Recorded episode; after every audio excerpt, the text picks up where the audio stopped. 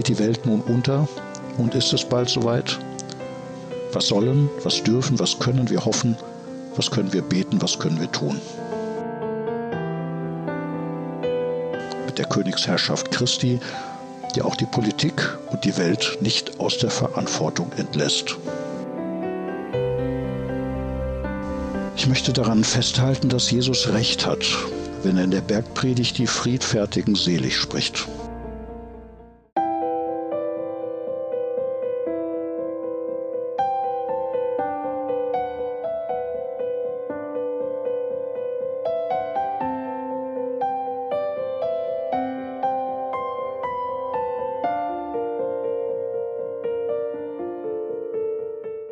Jedes Jahr am Buß- und Bettag feiern die Christinnen und Christen der Unterbarmer Ökumene in Wuppertal ihren ökumenischen Gottesdienst.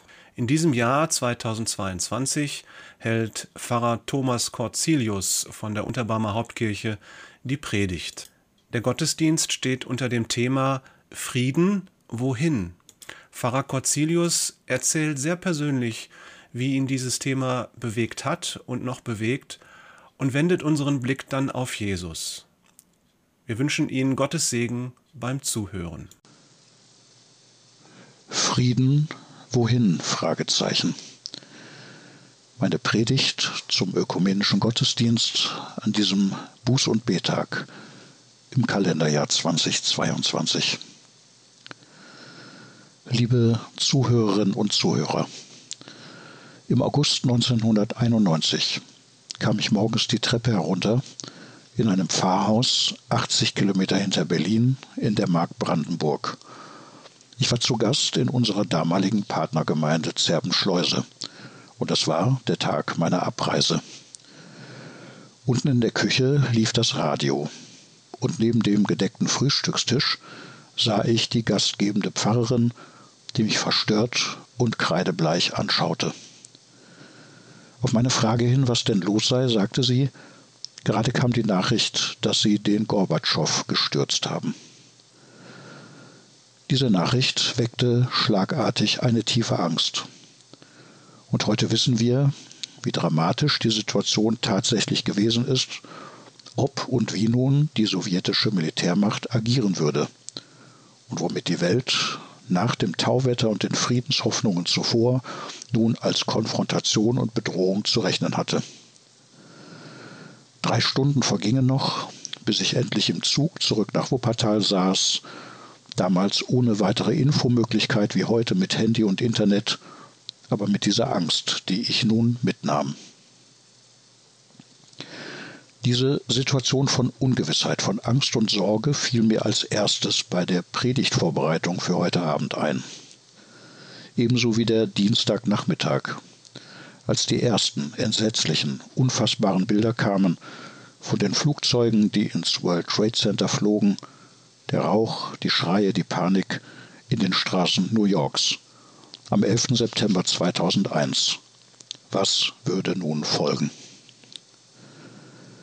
Und nun, 21 Jahre später, ist die Welt und das Weltgetriebe weiter und weiter auf abschüssiger Bahn. Und wir Christinnen und Christen mit unserem Glauben, unserer Konfession, unserem christlichen Bekennen, Beten und Leben sind Teil dieser Welt und dieses Weltgetriebes. Und es ist Krieg in Europa, Krieg in der Ukraine, und es geht nun plötzlich nicht mehr um ein bisschen Frieden, sondern es geht ums Ganze. Frieden, wohin? Fragezeichen. Frieden woher? Und Frieden wie bloß und wann und ob überhaupt? Das sind die Fragen, die seit Januar die Welt überschatten. Unser Leben und eben auch unseren Glauben als Christinnen und Christen. Und uns bewegen Fragen. Ja, Gott, was ist das und was wird das noch? Gott, wo bist du? Christus, was ist mit der Weihnachtsbotschaft vom Frieden auf Erden? Mit dem Gebot der Feindesliebe? Mit der Geschichte, die du, Gott, doch mit uns Menschen hast? Was ist das mit uns, deinen Geschöpfen, überhaupt mit deiner Schöpfung, Gott, und mit deinen Verheißungen? Geht die Welt nun unter Und ist es bald soweit? Und ist nicht alles schon apokalyptisch im großen Plan beschlossen? Wo und wie, Gott, kommt dein Reich, um das wir doch bitten, immer und immer wieder? Was sollen, was dürfen, was können wir hoffen, was können wir beten, was können wir tun? Dass wir diese tiefen Fragen miteinander teilen, dass wir Ratlosigkeiten gemeinsam aushalten, dass wir auch die Brüchigkeiten und die Erschütterungen unseres Unterwegsseins im Glauben thematisieren, das scheint mir wichtig, auch heute Abend an diesem Buß- und Betag. Und ich misstraue denen, die mich und uns zu vorschnell beruhigen und stabilisieren wollen, wir mit unseren aufgescheuchten Seelen. Denn biblisch ist und biblisch bleibt auch für uns Menschen auf dem Wege, und so nannte man ja die ersten Christen, das Fragen und das Klagen, das Hoffen und Verzagen, das Leiden und Ertragen. Frieden schaffen ohne Waffen. So lautet das Credo der Friedensbewegung bis heute. Und ich selber habe in den späten 70ern, in den 80ern und 90ern von Herzen meinen Glauben an Jesus auf Demos, auf Ostermärschen und Kirchentagen mit dieser Überzeugung verbunden. Frieden schaffen ohne Waffen. Ich fand immer ganz schlimm, wenn mir fromme Christen entgegenhielten, aber schon Jesus hat doch vorhergesagt, ihr werdet hören von Kriegen und Kriegsgeschrei und dass sich ein Volk wieder das andere erhebt. Das alles muss so geschehen. Und wenn Sie mit der Offenbarung des Johannes und der Naherwartung der Wiederkunft Jesu meinten, unser christliches Friedensengagement sei doch vergebliche Liebesmüh. Ich fand ebenso unakzeptabel die Lutheraner, die frei nach Luther davon sprachen, dass zur Schöpfungsordnung Gottes und zu seinen zwei Regimenten durchaus auch die Rechtfertigung von Krieg, von Gewalt und Waffen gehört. Da war ich dann doch lieber konsequent reformiert und hielt es mit dem Theologen Karl Barth, mit der Königsherrschaft Christi, die auch die Politik und die Welt nicht aus der Verantwortung entlässt. Mit der Bergpredigt kann man eben nicht regieren, verkündete auch Helmut Schmidt, mit seiner Abscheu gegenüber denen, die da so lächerlich und blind gegen Pershing und SS-20-Raketen und gegen die Nachrüstung auf die Straße gingen. Ich aber war, gerade als Christ, eher zu Hause bei anderen, bei Heinrich Böll, Heinrich Alberts, Helmut Gollwitzer, Kurt Marti, Dorothee Sölle und auch ganz linksevangelikal, wie man uns nannte, bei Menschen wie Jim Wallace und Richard Rohr aus den USA, die ich übrigens hier in Wuppertal Anfang der 80er Jahre auf einer Tagung der Studentenmission Deutschland in Heckinghausen kennenlernte. Mich hat das beeindruckt. Sie kamen verspätet aus den USA.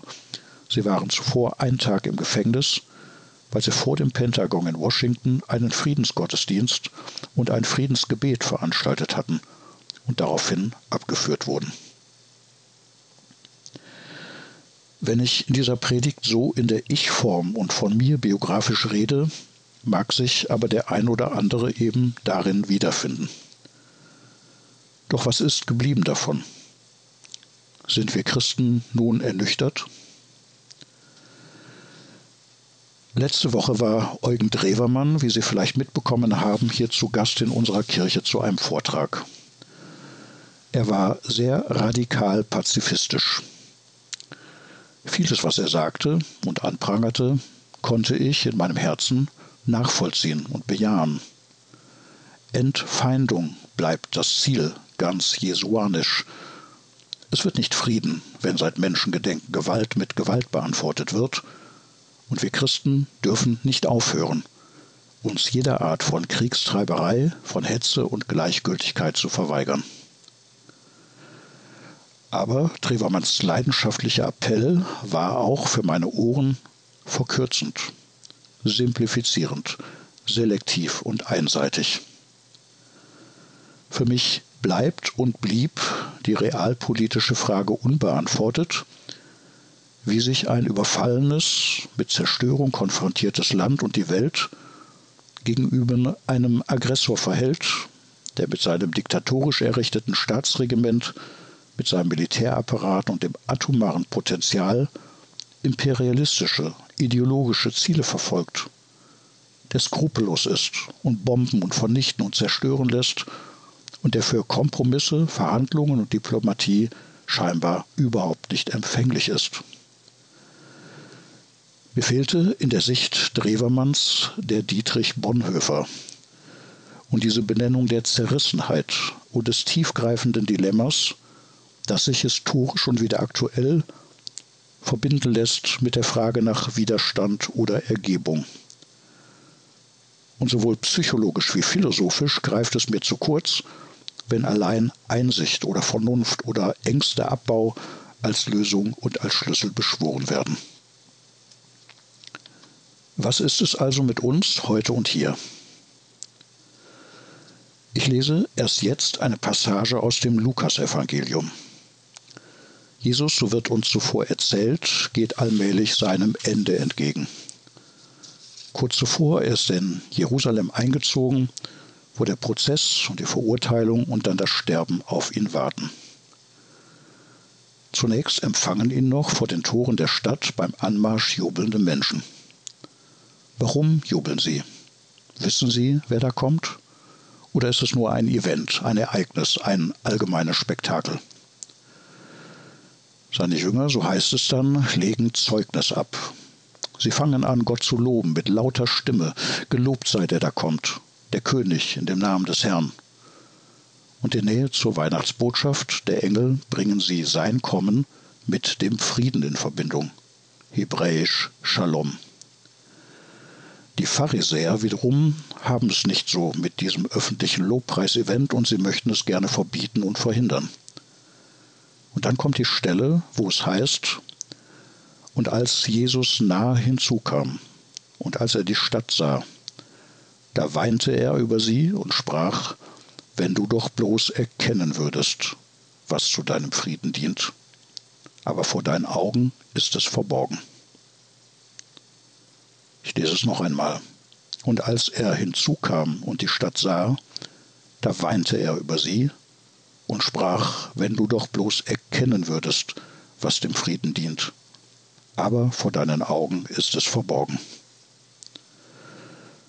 Genau das, so denke ich, ist der Punkt, an dem wir auch heute Abend gerade Jesus nahe sind und er uns. In diesem Weinen im Bedauern und in der Klage, dass sie nicht erkennen, was dem Frieden dient, dass sie ihn gar nicht wollen, dass sie ihn gar nicht im Blick haben, in den Blick nehmen, diese Aggressoren und Kriegstreiber. Einen Frieden, den Gott doch längst auf die Welt gebracht und uns Menschen zugedacht hat. Der Friede, den er für uns Menschen, die Völker über alle Zeiten hinweg anbietet, ermöglicht, will und von sich aus bereitet. Ich möchte daran festhalten, dass Jesus recht hat, wenn er in der Bergpredigt die Friedfertigen selig spricht. Ich möchte daran festhalten, dass er recht hat, wenn er allen zerstörerischen Feindschaften gegenüber die Feindesliebe als Bemühung um Entfeindung predigt. Ich möchte daran festhalten, dass er recht hat, wenn er sagt, wer das Schwert nimmt, wird durch das Schwert umkommen. Und wir Christen halten mit dem jüdischen Volk fest an der Hoffnung, und an der Verheißung von Gottes Shalom und auch an der neutestamentlichen Ermahnung. So viel an euch ist, haltet mit allen Menschen Frieden. Aber mit Jesus weinen und klagen wir über die Welt. Wenn du doch, wenn wir doch erkennen würden, was dem Frieden dient. Und mit Dietrich Bonhoeffer stehen wir eben erneut vor einem Dilemma, das uns zerreißt und dem wir nicht entkommen. Dem Dilemma, was zu tun ist, wenn eben Tyrannen und Diktatoren mit ihrem Machtapparat, mit ihren Bomben, mit ihren Großmachtträumen und ihrer Propaganda Länder und die Welt mit Zerstörung überziehen. Wenn sie unwillig sind zu verhandeln, wenn sie unnachgiebig sind in ihren Zielen, wenn sie skrupellos sind in ihrem Vorgehen. Gibt es da noch die Option der Zurückhaltung? des Geschehenlassens, des Nicht-Eingreifens? Widerstand und Ergebung oder Widerstand oder Ergebung heißt die Frage angesichts des Grauens. Und als Bonhoeffer sich damals durchrang zur Beteiligung am Widerstand, da tat er es mit der Erkenntnis, dass es Situationen in dieser Welt gibt, wo man nur noch die Option hat zwischen zwei Varianten des Schuldigwerdens. All das hören und bedenken wir heute Abend, wo jetzt in der Ukraine, aber auch an unzähligen anderen Orten in Geschichte und Gegenwart, in Ost und West, in Nord und Süd, das Böse Menschen tötet und Leben zerstört. Wir beten dagegen an. Wir hoffen dagegen an. Wir tun Buße für alle eigenen Verwicklungen und alle Mitverantwortungen für den Lauf der Welt. Und ja, wir weinen mit Jesus. Den wir als Gottes Offenbarung weiter bekennen und dessen himmlischen Friedenszuspruch wir in der heiligen Nacht in ein paar Wochen doch wieder hören und besingen werden.